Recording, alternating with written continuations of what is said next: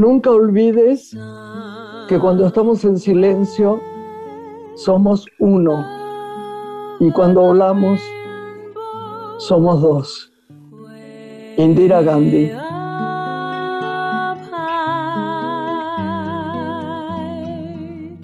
Hola Lore. Hola, buenas noches Grace. Un saludo para todos. Buenas tardes. ¿Cómo va? Tarde noche ya. Sí, ¿cómo estás? Bien, mi amor. Abrimos hoy con, con, una... Está bueno lo de Indira Gandhi, ¿no? Sí, pensaba en ella, ¿no? Que ha participado tan activamente en la lucha por la independencia de, la Pero, India. ¿qué te parece? Un rol revelador. Eh, un triste final de vida, pero hizo mucha gestión durante su recorrido político. Así que es lindo siempre recuperar a nuevos autores no visitados. Hoy vamos a dedicarnos a, las letras, a la literatura, ¿no? Vamos a explorar ese universo que tanto nos gusta. Un universo además el que vamos a tratar ahora distinto del que estamos acostumbrados en general. Sí, con vamos a entrar en la historia. Y, y diferente escritora. Hacemos una pausa y volvemos. Y la presentamos. Graciela Borges en la radio pública.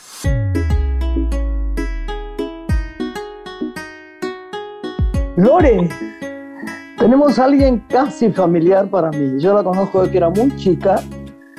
Eh, no, me, no, me, doy cuenta que los años pasan para ella porque está siempre tan preciosa como... Mira, Florencia debe querer decir que es una flor, porque siempre está divina, con esa carita de niñeta y tan talentosa. Eh, eh, digo qué familia porque yo he querido mucho y quiero mucho a sus padres en la memoria de todo, de mi corazón. Y, me encanta que hoy esté acá. A mí me hace gracia porque hoy leí una cosa que, bueno, eh, estoy en, deuda con ella porque su última novela, esta del 22, no la he leído.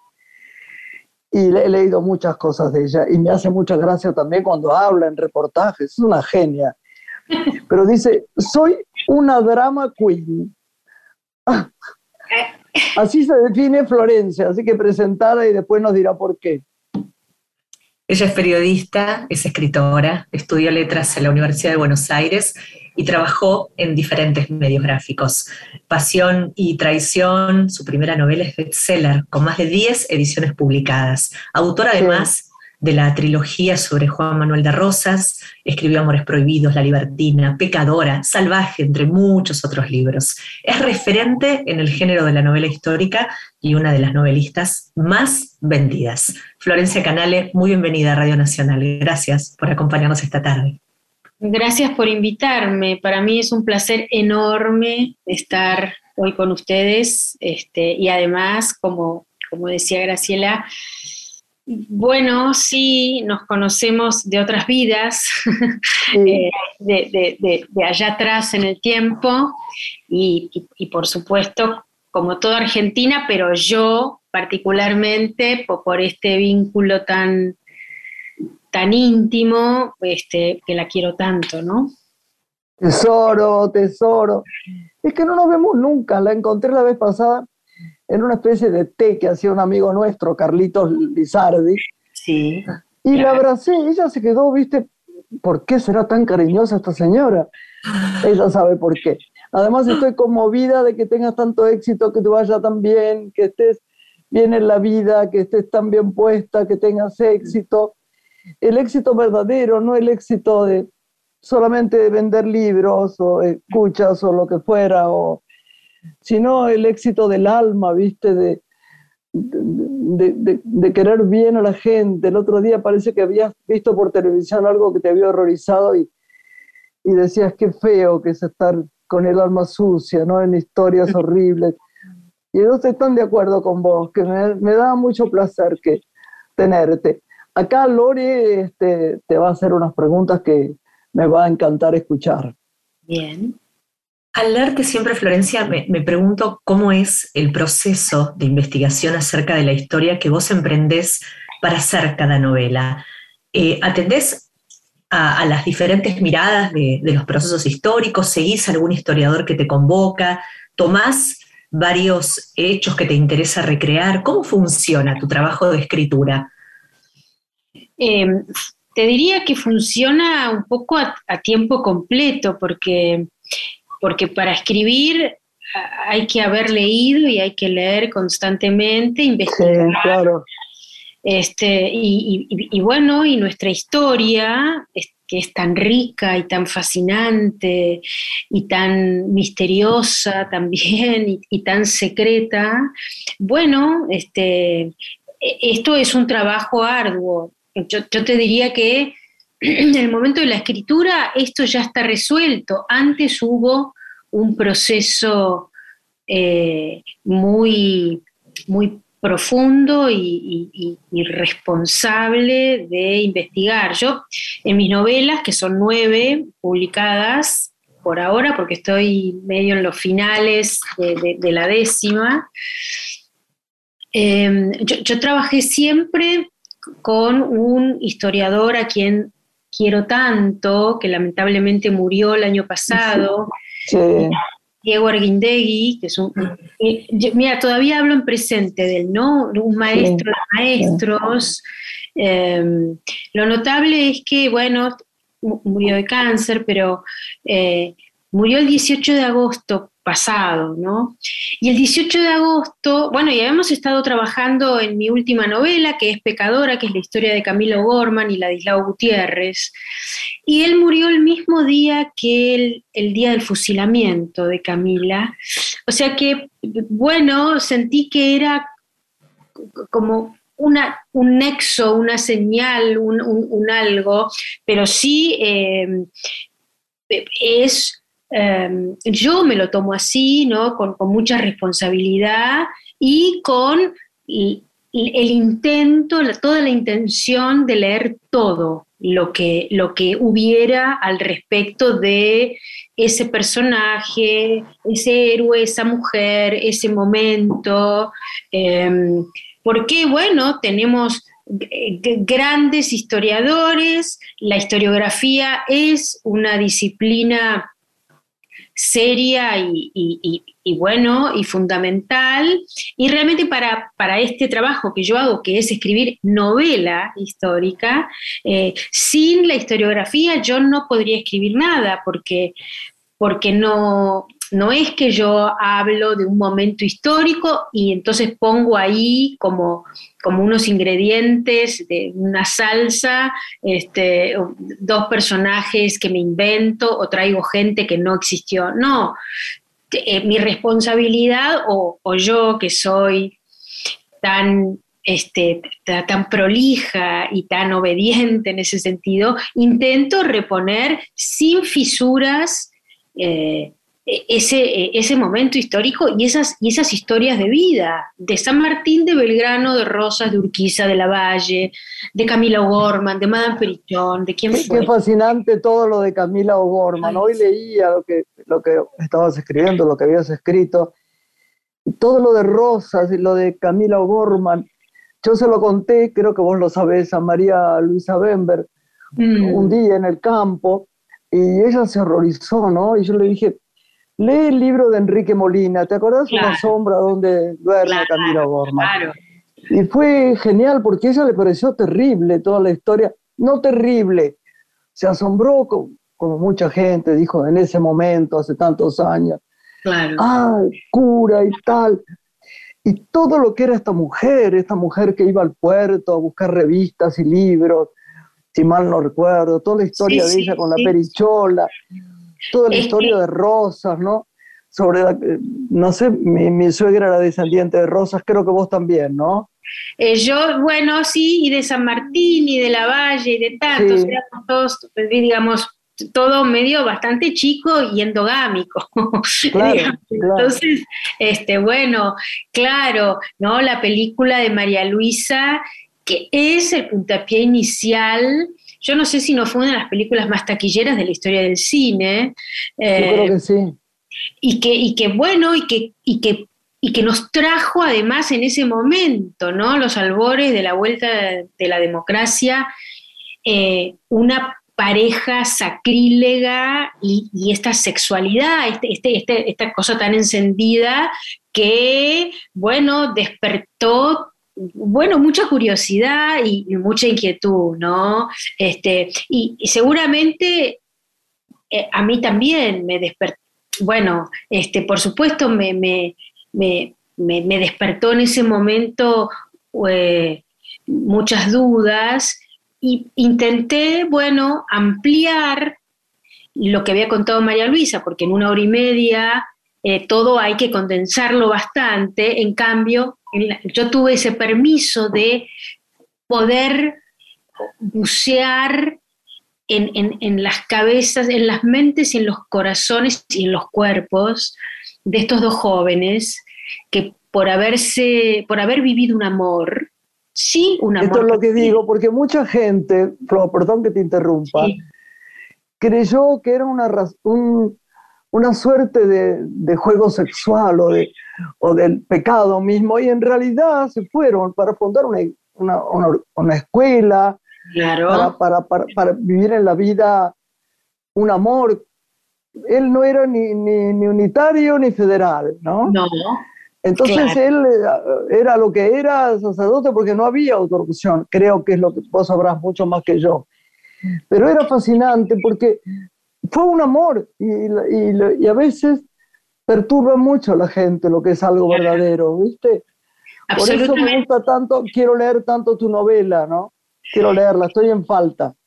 Pero, pero bueno, es, tratar de entender además qué pasaba en esa Buenos Aires, ¿no? la que gobernaba Juan Manuel de Rosa, su segundo gobierno, pero intentar además entender qué le pasaba a la sociedad, porque, porque aquí no hay un solo responsable, que por supuesto fue Rosas quien pone la firma para para castigar a estos dos, entre comillas, criminales, que se supone que eran, no estaban acusados de haber cometido un crimen. Pero también el padre de Camila siente que esto es una deshonra para su apellido. También la iglesia eh, quiere un castigo ejemplar con este cura joven tan apasionado, cuando la misma iglesia, algunos integrantes, tenían amantes, tenían hijos, digamos, hacían este tipo de vida. Entonces, es esta doble moral. La hipocresía total. Exactamente, exactamente, ¿no? Porque en definitiva, ¿de qué se los puede, qué se los puede catalogar? Sí, se enamoraron, pero además lo interesante que a mí, a mí me, ¿no? me, me despertó ese interés tremendo fue que él era el cura del socorro, ella una feligresa, bueno, ¿no? Entablan este vínculo, se enamoran, pero ellos, por supuesto, para él esto era transgredir su ley, ¿no? Un cura no debe tener relaciones. Bueno, él decide este, seguir adelante, pero ellos no abandonan su, su religiosidad, digamos, ellos siguen siendo católicos eh, en el fuero interno, ¿no es cierto? Porque, porque él no siente que esto es un pecado, él siente que la ley es la ley del amor. Exacto. Y, eso es muy eh, importante en esta historia. La gente tiene que leer tu libro además, ¿eh? Porque, porque además em, eh, este asunto también, por otro lado, de eh, insistir con ese amor, ¿no? Porque ella podría haber declarado, cuando le toman declaración, ella podría haber dicho que ella había sido seducida por él y, y terminar sus días en el convento, pero ella redobla la apuesta y reafirma su amor por él, sabiendo que va a ser fusilada.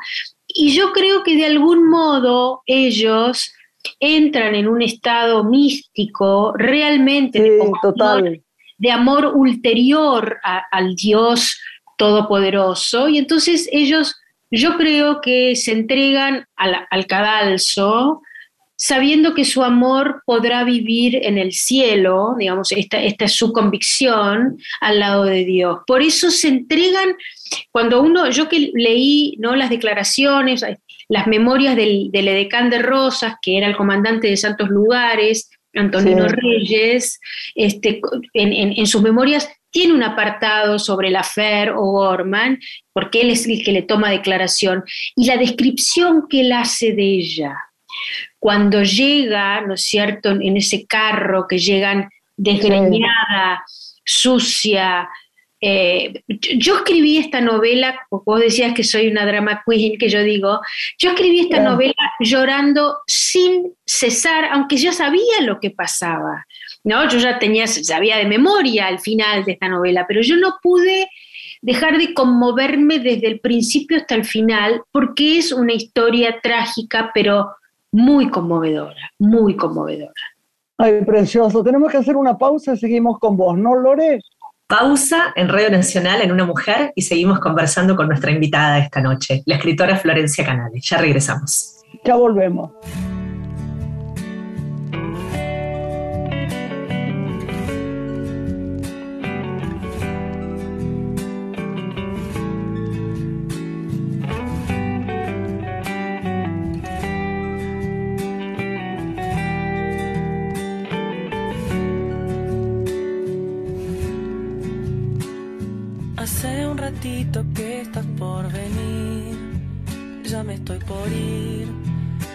Casi me quedo. Me muero por oírte sonreír. No te quiero ver, a veces me pierdo. Peleamos todo el tiempo por mostrar quién se quiere más quien extraña menos. Lo bueno siempre ahí es como sentir que te me estás yendo. Nada más puedo ser el vaivén entre pasión y sacrificio. Suelo andar ya me ves jugando el tente en pie en el precipicio.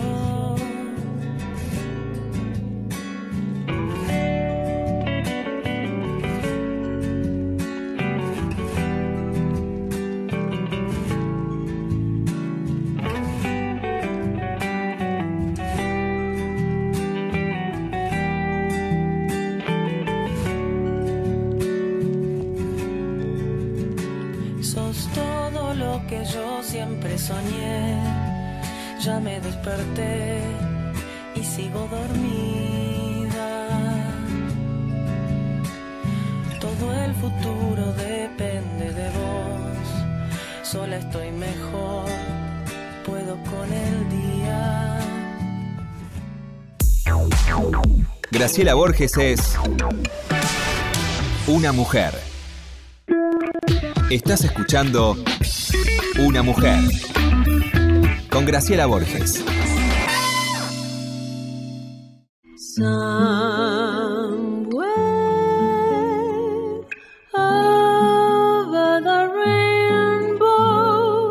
Acá estamos de nuevo, ¿eh? Con Florencia Canale, con algunas noticias de agenda que, creo que vale la pena Me encanta lo que está escribiendo y nos tiene que contar algo, eh, Lore. Sí, ahora en mayo hay un acontecimiento en el Consulado Argentino en Nueva York. Allí viaja Florencia para presentar uno de sus libros más emblemáticos. ¿Podés contarnos, Florencia? ¿Qué vas a hacer? Sí, estoy muy, muy, muy contenta y, realmente emocionada porque el 17 de mayo voy a estar eh, presentando Pasión y Traición, que es mi primera novela, ¿no? Este, la de San Martín y Remedios de Escalada, su mujer. Em, en el consulado, eh, y además era en inglés, este, que bueno, yo ya, yo ya hice esto en Londres en 2019, antes de la pandemia, que me había invitado el Instituto Samartiniano de Londres, porque hay un Instituto Samartiniano en Londres, ¿no? Todas estas cosas que uno empieza a descubrir, ¿no? No lo sabía. Claro, que no somos este, este, granito en el mundo. Bueno, San Martín, ¿no es cierto? Eh, por supuesto que tiene un vínculo importantísimo en Inglaterra, pero en Nueva York, ustedes saben que en el Central Park eh, hay dos estatuas ecuestres entre todas las que hay, de héroes latinoamericanos. Uno es San Martín, está San Martín en el Central Park. Entonces, bueno, eh, estoy muy contenta de, ir allá porque por supuesto hay una comunidad importante argentina y latina, o sea que eh, eso me tiene así como con mariposas en la panza. sí, sí, claro. Y Florencia, ¿cómo describirías el universo de tus lectores? ¿Has podido develarlo con estas casi 10 novelas que publicaste? Em, bueno, eh, que yo me voy asombrando novela a novela. Uno diría, bueno, en general son mayoritariamente mujeres. Sí, son, las mujeres son más activas a la hora de acercarse, contarte, y yo no sé si las mujeres leen más que los varones, la verdad que me parece a veces que sí. No, a mí me parece que sí, seguro, ¿eh? eh ¿Viste? Estoy segura que sí. Este, Son en las librerías las que más compran, eh, Flor. Y, sí, yo las veo a las mujeres todo el tiempo con su libro, comprando, eh, en grupos de lectura, en, digamos, las mujeres son muy activas. Y bueno, y sí tengo muchas mujeres, pero pero también hay, mucha juventud que por ahí eh, entiende que de esta forma puede entrar a la historia de otra manera, no tan acartonada o, difícil o solemne o, aburrida, entre comillas, a mí no me aburre, pero, pero bueno, tengo muchas, a veces se me acercan este, mm, profesoras de historia, del secundario o, universitarias también, diciéndome, ay, mis alumnos, yo recomiendo que lean esto. Y, muchas por ahí madres, este, muchísimas, este, me dicen, ay, le voy, a, le voy a hacer que lea porque por ahí, qué sé yo, las invasiones inglesas es como una repetición de una frase y no tienen ni idea qué son las invasiones inglesas o un aburrimiento. La Semana de Mayo, tampoco ni idea, este, 1810, pero y ahí quedó. Y entonces, de este modo, ¿no? Es como traer un poquito la historia, ¿ves cómo hacen los divulgadores, como hace Felipe Piña, ¿no es cierto? Que, que, desperdigó la historia a las masas, que, digamos que es más fácil entrar, porque yo digo, nuestra historia, la historia argentina yo no tengo mucha objetividad, pero lo voy a decir igual, la historia argentina es fascinante, pero fascinante. Es poco, es poco. Y creo, esto sí, me parece que el mundo audiovisual tiene una gran deuda con nuestra historia. Estoy totalmente de acuerdo, pero totalmente de acuerdo. Nuestra historia merece merece pantallas, pero pantallas en serio, ¿no? historias estupendas que buenos escritores. Por favor. Vos harías un, un guion, un libreto estupendo con, con, con verdades apasionante de estos seres, ¿entendés? Porque eran hombres y mujeres de carne y hueso que, bueno, que fueron detrás de sus ideales, apasionadísimos, eh, envueltos en intrigas, en, en, en situaciones horrorosas y a la vez fascinantes. Esto era un país en grado cero. Estos hombres y estas mujeres tuvieron tan claro que querían construir una nación, que fueron para adelante sin pensar en, digamos, en, consecuencias. Eso es realmente, nosotros estamos aquí gracias a ellos, ¿no? Y Florencia, de toda la historia que vos exploraste, ¿hay algún acontecimiento que te haya llamado la atención, que tenga baches, que no haya una mirada única en cómo se, se lo ha analizado o estudiado, que generen muchos todavía interrogantes? Bueno, por lo pronto, eh, Juan Manuel de Rosas aún hoy, ¿no? Despierta pasiones y odios, ¿no? Entonces... Encontradísimos. Total, personas que lo detestan, entonces eh, es una persona inexistente para ellos y quienes lo adoran no ven ninguna, ninguna herida en, ese hombre. Y después, y después yo lo conté en, en mi novela la Vengadora, el, asunto de la muerte de Lavalle. Lavalle es un personaje. Genial, Juan Lavalle, genial. Juan Lavalle es un tipo repleto de dobleces, del que bueno, se ha hablado poco en general y, el asunto de la muerte, que ha sido tocada, ¿no es cierto?, eh, eh, tanto por esa, muerte pareciera este, honorífica y honorable, ¿no?, en ese paraje jujeño eh, que llega al alba una tropa federal y balea la puerta y entonces pareciera que entra una bala limpia por el ojo de la cerradura, le pega en el esternón y lo mata directamente. Bueno, hay toda una línea historiográfica que pone en duda este incidente y dice ¿no? Entonces yo lo tomé a esto porque me pareció fascinante. Eh, y dice que en realidad Lavalle no muere por las huestes de Rosas, sino que hay dos opciones, o que se suicida, y esto es una deshonra para un militar, además, era un guerrero pero realmente un guerrero con todas las de la ley.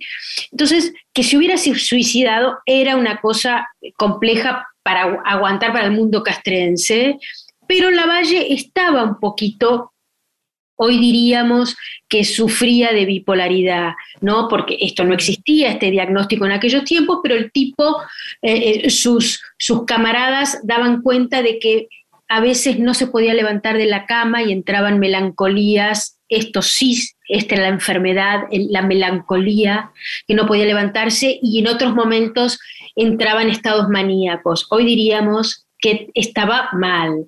Esa es una, esa es una posibilidad. La otra posibilidad, que esta es la que me gusta a mí, como buena escritora, ¿no? Eh, que en realidad quien lo mata es su amante, Damasita Boedo, que es una muchacha de la ah, sociedad una de la sociedad salteña, que jura vengar la muerte de su hermano. Lavalle había mandado a matar a su hermano, a Mariano Boedo, que era federal, y entonces Damasita, desesperada, jura vengar a, su hermano, y entonces se acerca a Lavalle, le propone acompañarlo a la guerra, una guerra que ya estaba perdida de cualquier modo, pero ella, digamos, porque estaba planeando el asesinato de la... Pero ella se enamora, se enamora del asesino de su hermano, a quien además debe matar. Es fascinante. Por eso digo, nuestra historia está repleta de historias más chiquitas, que son las que yo intento contar, a veces de estos próceres gigantes, y, por supuesto, y a toda honra, gigantes. Yo no intento derrumbar las figuras de estos hombres, ¿no? Decir que Remedios de Escalada tuvo unos affairs con otros muchachos, no es decir que San Martín era un, pusilánime cornudo. Yo no estoy queriendo derrumbar la enorme figura de José de San Martín, que me parece uno de los hombres más importantes de nuestra historia, por supuesto, pero bueno, contar estas, eh, dar estas pinceladas, este, terminan de eh, ¿no? Este, concluir la pintura de estos hombres, que por supuesto lo que se sabe en general es la parte pública, la parte batalladora, las guerras, pero hay, hay una vida privada. Florencia, en general nos han enseñado, toda mi generación, que eran intocables. Pero, pero ¿qué te parece? esto que es tan absurdo, eh, que, que no, no, es humano, que, que, que, es un disparate, es lo que le inculcan todavía a los chicos. Y, por supuesto eh, estamos llenos de dudas y de preguntas, y bienvenidas sean, y, tratar de buscar respuestas a la infinidad de preguntas y, y además hacerlos más humanos los jerarquiza aún más, porque si estamos pensando que son intocables, entonces nadie hubiera sido capaz de semejantes gestas si no eran semidioses. No, eran hombres y además pudieron hacer eso que hicieron. Eso es enorme, enorme. Y Florencia, las cartas epistolares que dan cuenta de un tiempo, ¿a ellas recurrís para tus trabajos de investigación y para escribir? Totalmente, totalmente. Y además, precisamente en las cartas es donde uno por ahí yo termino de encontrarle la voz a tal o cual, ¿no? San Martín en sus cartas, que hay como, hay mucho material, ¿no? Con distintos soldados y demás. ahí se lo ve, eh, es es fascinante San Martín en sus cartas, es realmente fascinante. Fascinante. Un poquito, puteador, les voy a decir, digamos, bravo, aguerrido. Después también están ¿no? Belgrano, más puntilloso, un intelectual, ¿no? Porque San Martín es un militar realmente, un militar con preparación, ¿no? Ustedes saben que San Martín viajaba con su biblioteca a cuestas. El tipo era muy lector, era un tipo Con, inquietudes, era un hombre fascinante. Y las cartas de algunas de la correspondencia de Encarnación y Rosas. Encarnación Escurra es, es bueno, es la, es la primera política argentina, ¿no? En, del espacio público, las mujeres no hacían política, ella en cambio sí, ella lo tenía al trote a Juan Manuel, ¿no? Este, pero él estaba perdido por ella. Eh, cuando, cuando Encarnación muere, eh, es, muy, es muy conmovedora, lo escribí en la, trilogía, ¿no? Como él, eh, él queda destruido con la muerte de su mujer, obliga a que todo el mundo se vaya de la casa, cierra los postigos, se queda encerrado con su mujer, despidiéndose con su mujer muerta, abrazado a ella, eh, y por supuesto, eh, además Buenos Aires la llora Encarnación, que era una suerte de su princesa, su reina federal, ¿no? Encarnación eh, fue una mujer muy querida por el pueblo, incluso por el barrio del Tambor, por los negros, pardos y mulatos, digamos. Es, e, esas cosas para mí son muy conmovedoras, ¿no? Que los Esas cartas, Florencia, las encontrás hoy en bibliotecas, en coleccionistas. ¿Cómo llegas a las cartas epistolares de ese tiempo? están, están publicadas, hay antologías, ¿no? Yo tengo aquí mis, mis libros este, eh, hay una correspondencia de Tomás Guido, que fue su edecán y San Martín, eso están, hay recopilaciones de encarnación, también lo tengo en, un libro. En cuanto, en cuanto hay publicaciones, yo las busco hasta encontrarlas, ¿no? Eh, por supuesto, son cada tanto aparecen, ¿no? Aparecen y, por supuesto hay eh, grafólogos hay especialistas para ver si son auténticas, ¿no? aparecen de repente y no sé cuánto, y hay coleccionistas de cartas. Yo no tengo las, las originales porque si no, yo ya estaría enloquecida de placer, pero sí tengo, tengo las recopilaciones, las antologías, las publicaciones que se hacen este, y además en el, tenemos la suerte ahora que el Archivo General de la Nación hay mucho digitalizado, a veces hay, entonces uno cliquea claro, la computadora y la, puede ver y ves la firma de uno o la firma del otro, este, la firma de Belgrano. antes de que terminemos, me importa muchísimo que me cuentes qué estás escribiendo, Florcita. no, no, no digo mucho, todavía no anuncio mucho, pero lo que puedo decir es que es que por supuesto estoy en el siglo XIX, que es mi favorito, eh, eh, es una mujer, por supuesto que es una mujer en relación a un hombre, ¿no? En el siglo XIX en general las mujeres eran la señora de, vos sabés bien, Graciela, por la película, ¿no? Eran en general, pero a veces eran mucho más que esos hombres. De esta mujer que yo estoy escribiendo, del siglo XIX, y que lo único que voy a decir es que corro un poco las fronteras, ¿no? Este, fue una mujer que se la conoce como, claro, la amante de tal, pero a medida que yo voy investigando y escribiendo, estoy anonadada porque, porque es impresionante. Eh, y entonces, bueno, eh, ahí estoy totalmente tomada por la vida de esta muchacha tan aguerrida en todo. Ay, nos dejas una intriga tan increíble. Menos mal que vamos. Por favor, los que nos están escuchando con muchísimo amor, como tenemos la gente en la radio que es tan divina y nos escriben y nos llaman, y mismo en, en las podcasts ¿no? que tenemos de la radio. Compren los libros de Florencia. Van a, la palabra desasnarse no es una palabra que me guste mucho, pero me divierte bastante, lo usan los chicos. Y creo que es fascinante tu mundo, Florencia. Y yo te doy las gracias, Lore también, Santiago, Chiquito, que hayas estado con nosotros hoy porque yo te escucho, tu voz en estas historias, y es tan fascinante que quisiera ya que venga eh, un gran escritor de, series o de, películas, que ya se han ido casi todos a las series, y, hagan una historia de estas, porque son fascinantes. Así que, que compren tus libros. Yo creo que, que es una gran deuda, ¿no? Necesitamos ver a nuestros héroes y a nuestras heroínas en tres dimensiones.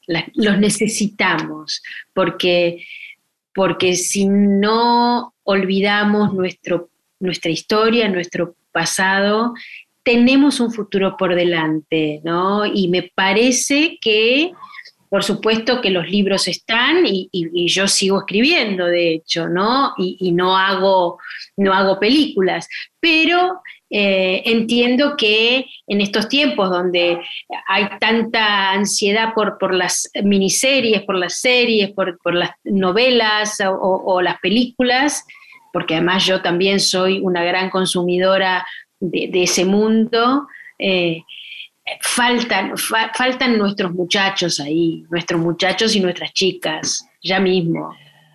Bueno, mi amor, tenemos que dejarte, pero te amamos. Muchas gracias, Florencia. Gracias, Florencia, ha sido un honor. La verdad, preciosa toda tu conversación. Dentro de poco te llamamos de nuevo para que nos chismes más cosas. ¿eh? Pero cómo no, acá estoy, siempre lista.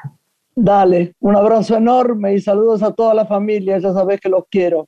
Sí, sí, beso Un beso grande, mi amor. Gracias, en cualquier momento. Hacemos una pequeña pausa en Una Mujer y regresamos con el teatro.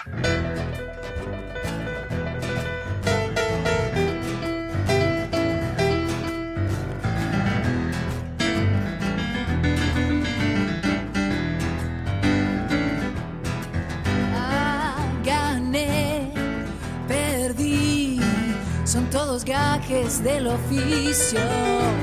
Compré, vendí un hueco en un edificio. Para la máquina.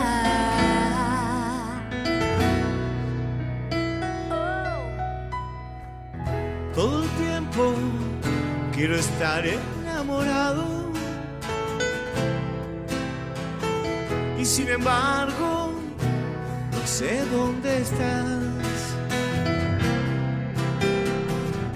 todo el tiempo quiero tenerte a mi lado.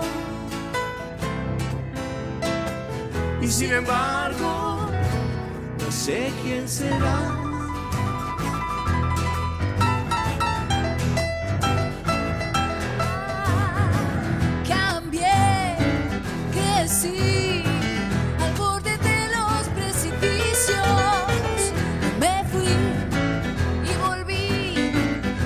Hacer mucho sacrificio para la máquina.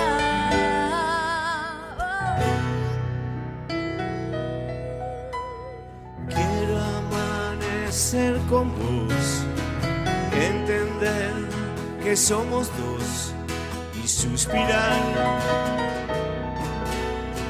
Tantos días te daré, tantas cosas te diré sin hablar. Todo el tiempo quiero estar enamorado. Y sin embargo, no sé dónde estás. Todo el tiempo quiero tenerte a mi lado. Y sin embargo, sé quién serás. ¿Quién será? ¿Quién será?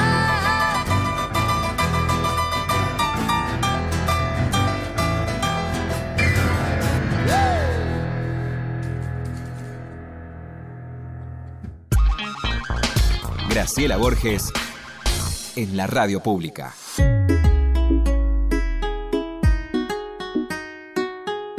Lore, Lore, Aquí de vuelta. viene una cosa fantástica que es a ver qué cosa opina nuestro opinólogo genial del espectáculo de lo que tenemos que ver o no. Antes que nada y antes que me diga que no le gustó, quiero contar que vi una serie que me morí de risa, me encantó, parecía Woody Allen, que se llama Porno y helado. Me encantó, pero me encantó. No sabía nada de eso y me resultó encantadora, muy divertida, muy infantil, muy... Vamos a agendarla. Ah, pero muy, muy bien. Lo presentamos. Es Carlos Abeijón, crítico de espectáculos, psicoanalista, jurado de ACE, APTRA y cronistas de cine. Bienvenido. ¿Cómo estás, Carlos? Bien, muy bien de estar con ustedes nuevamente. Eh, así que tenemos muchas cosas para hablar. Eh, Con tanto para ver, Carlos, de teatro, ¿no? Hay una ver. Sí, no, quería- explosión teatral en la ciudad. por supuesto. Ahora voy a comentar algo de teatro, pero quería unirme a lo que dijo Graciela recién. Esta serie de Martín Piroyansky, que es Porno y helado, que uno no daría nada por ese título, digamos. pensaría cualquier cosa. Sin embargo, tiene una simpatía, una gracia. Piroyansky es un muchacho muy inteligente, se ocupa, es un actor muy inteligente, se ocupa de todo, de la producción, actúa, es un grupo, son dos perdedores que quieren armar una banda y en Ah. principio no, no, no les va bien, pero después les va muy bien. Es encantadora, realmente es una, eh, una serie eh, que sorprende, sorprende por, por la frescura, por la inteligencia, me encantó. Así que Bien. quería unirme con eso y recomendar dos, eh, no tanto una película eh, de, de Netflix eh, con Leonardo Sbaraglia, que se llama Hoy se acaba el mundo, eh, dirigida por Ariel Winograd, que es un director especialista en comedias y es una, sobre una comedia dramática sobre la paternidad, eh, biológica o no, y está muy bien actuada por Baraglia y el chiquito que trabaja, eh, y es muy linda película. Y después dos documentales eh, que son muy buenos, muy interesantes. Uno es eh, historia de, terror, Jimmy Savile, una historia de terror británico, que es un personaje increíble que llegó a la reina Isabel, era amigo de Margaret Thatcher, tenía un programa de radio, era conductor, un programa de televisión mejor dicho, era conductor, era dick jockey, eh, ayudaba mucho a, los niños en principio, en instituciones, era un filántropo, un tipo que logró una fama que pocos la han logrado. Sin embargo, detrás de este personaje es muy feo el tipo, ¿no? Muy desagradable, cómo se viste, eh, cómo actúa, pero sin embargo conquistó a millones de personas y termina siendo, eh, por las denuncias, eh, reconocido como un pedófilo que había abusado de niñas y niños durante Ay, qué horror. Había llegado hasta el Papa, o sea, llegó a la realeza, lo conocía todo el jet set interna- internacional. O sea que es una serie muy impactante, muy... ¿Cómo muy se llama la serie, perdón? Se llama Jimmy, Jimmy Savile, una historia de terror británico. Ah, mira. Jimmy Savile. Y la otra es eh, sobre Marilyn Monroe, que se han hecho muchísimas cosas, eh, Sí. pero esta es muy interesante porque agrega documentos sobre el misterio de su muerte, que no se sabe si fue suicidio, si fue la CIA, si fue quién fue. Y se la ve a ella radiante en sus mejores momentos y hay gente que opina sobre que la conoció y están unos cassettes inéditos donde ella habla eh, no, de, de distintas cosas, del espectáculo y todo lo demás. Lo cual se nota que fue una mujer muy inteligente, aparte de una gran actriz de comedia. Bueno, y ahora vamos a lo que Lorena está esperando, que es el tema del teatro. ¿Qué es lo que has visto? ¿Te acordás, Carlos, que hablamos en la anterior salida contigo del boom de los unipersonales, que son un suceso ¿no? en Buenos Aires? Vos habías recomendado algunos, creo que Bueno. sumaste Rota, yo tuve la oportunidad de verlo el otro día con Raquel Amerí, dirigida por. Mariano Stolkiner en el extranjero, que así Sí. como en su momento Raquel destacó por su actuación en Millones de Segundos, interpretando a una chica trans que se anticipó ¿no? a, a Sí. la representación de, de Sí. los colectivos en, en el teatro. Ahora con Rota creo que también este, destaca, ¿no? Pude ver una, un unipersonal muy interesante eh, con Ju- eh, Julieta Silverberg, que es una Ah, actriz sí. realmente muy Yo la adoro, es una amiga maravillosa. Tenemos el equipo de señoras de la escena que nos organizó Lucrecia Martel con Lucrecia ella. Martel, por supuesto. Se llama La Fiebre y eh, está en el Metropolitan sobre una chica drogadicta, pero eh, la transformación física y, y psíquica que transmite a través de la palabra, de sus actitudes y todo lo demás de esta actriz es formidable. Es una actriz joven, inteligente también, me encantó. Divina. es personal. Y después eh, eh, hubo un espectáculo, eh, digamos, tipo musical sobre la vida de Miguel de Molina, que. Ah, ahora, ahora paró un poco porque se fueron de gira, pero va a volver porque fue tal el éxito que tuvo Miguel de Molina, eh, su vida cuenta, canta, pero Ángel Ruiz, que es el actor, es formidable, es formidable porque tiene eh, realmente un talento natural para cantar, para transmitir el personaje que parece Miguel de Molina cuando uno lo ve realmente. O sea, estar atentos para la vuelta, que va a volver dentro de poco, eh, que va a ser realmente eh, muy interesante. Que antes de agregarte más obras que vi, te quería decir que el, el teatro está viviendo un momento formidable, en el sentido de que Rottenberg dijo el otro día en la apertura, del, eh, reapertura, reinauguración del Teatro Regina, se están reinaugurando una cantidad de teatros, eh, pronto se va a inaugurar el Politeama, que está muy esperado también. Eh, bueno, eh, Rottenberg dijo que la cantidad de espectadores y la cantidad de ingresos eh, en cuanto a cada teatro ha llegado, está tan bien que es como lo que ocurría antes de la pandemia. O sea que Increíble, ¿eh? volvió muchísimo ¡Qué eh, gloria! teatro, y en lo cual estamos muy contentos, por supuesto.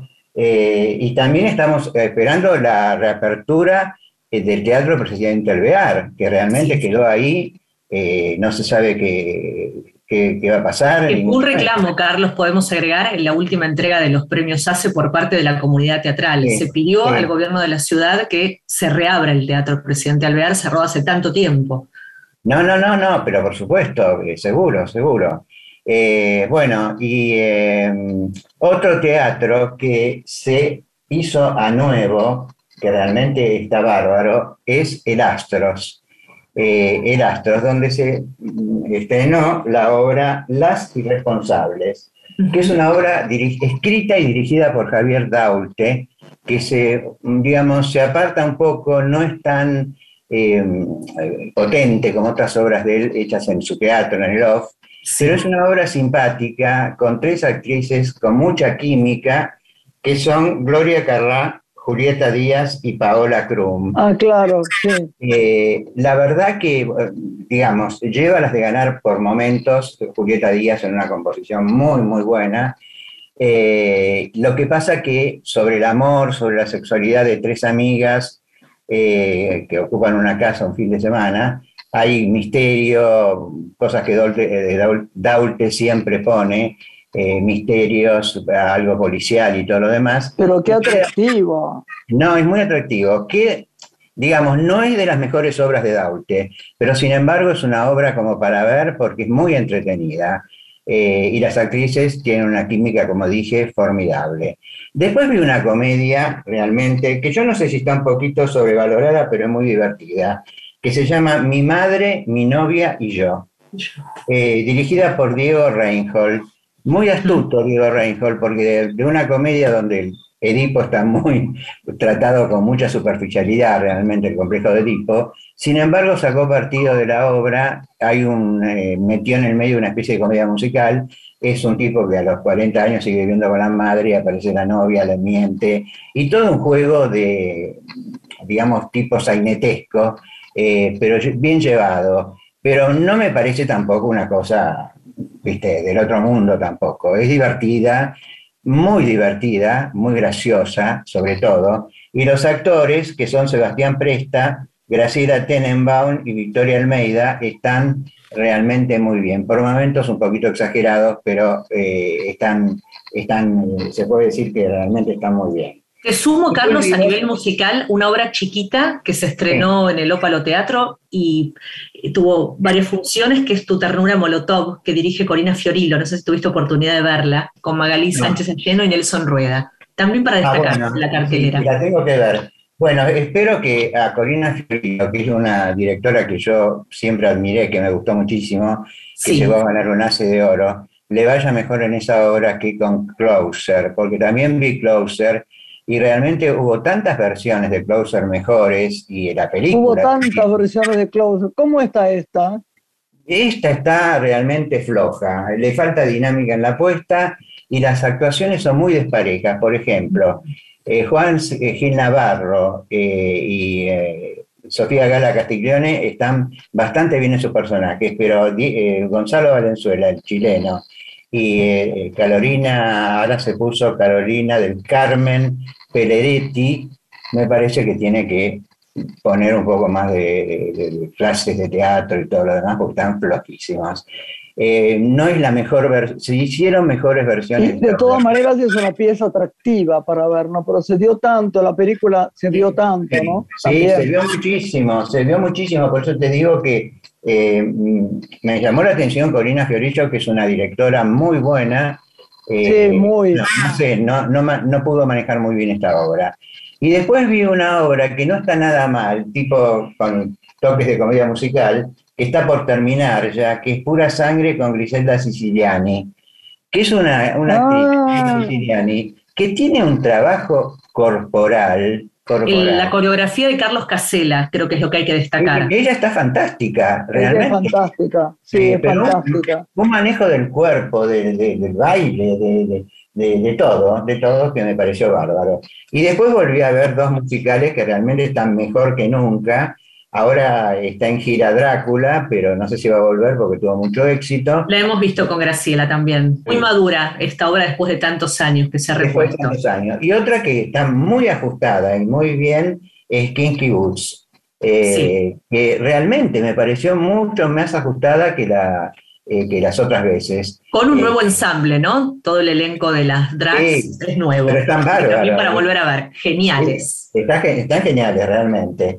Eh, ¿Qué más? A ver, que... mm, Carlitos, nos tenemos que ir, pero la verdad. Bueno, pero antes, antes te quería decir una, una mención sobre Eudeva, que sacó un libro sobre Jorge Ferrari, el gran escenógrafo Sí. argentino, estupendo. O sea que Eudeva realmente se ocupa mucho del teatro, sobre todo. Muy bien. Bueno, todo, pero muchas cosas de teatro muy buenas. Bueno, Graciela, si nos tenemos que ir, nos tenemos que ir. Bueno, ¿Qué pero la semana que viene o la otra seguimos hablando de lo que quieras. sí, sí, por supuesto. por Te supuesto. mandamos un beso enorme y chimentamos después. Ya sabemos que vos, menos mal que no hablas muy mal de algunas cosas. Te quiero, nos reímos. No, ya sé, ya sé, ya sé a qué se refieren, pero no No, tengan no, miedo. nada, no. Nos vamos, te queremos, Carlitos. Gracias, Carlos. Chao, un beso chao. grande Nos despedimos. Lindo fin de semana para todos. Igual. para todos. Un beso grande. Una mujer se ha perdido.